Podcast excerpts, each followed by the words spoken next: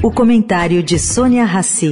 Oferecimento: o Santander assumiu essa dívida, te dar facilidade de vida. Muito banco não fala de dívida com você. O Santander não foge dessa realidade de vida, porque sabe que se tem muita gente endividada, a gente é que tem uma dívida, ajudar você em cada situação de vida. Para quem tá cheio de conta e ainda tem que resolver a listinha da escola, o Santander dá um reforço na matemática, até 30% de desconto no material escolar.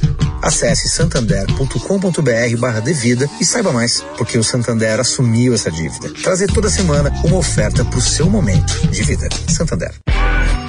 Agora na Eldorado, o comentário de Sônia Rassi.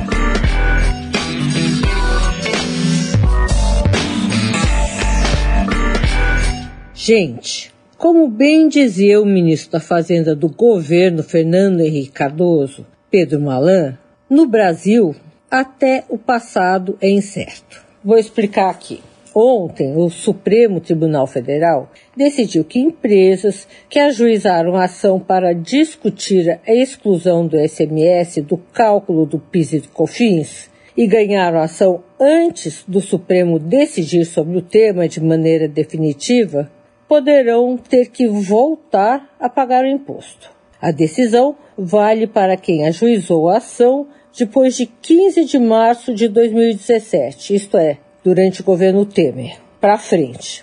Bom, é complicado explicar aqui a complexa ação jurídica, mas dá para ressaltar que o STF demorou quatro anos entre a decisão do mérito e agora sua conclusão.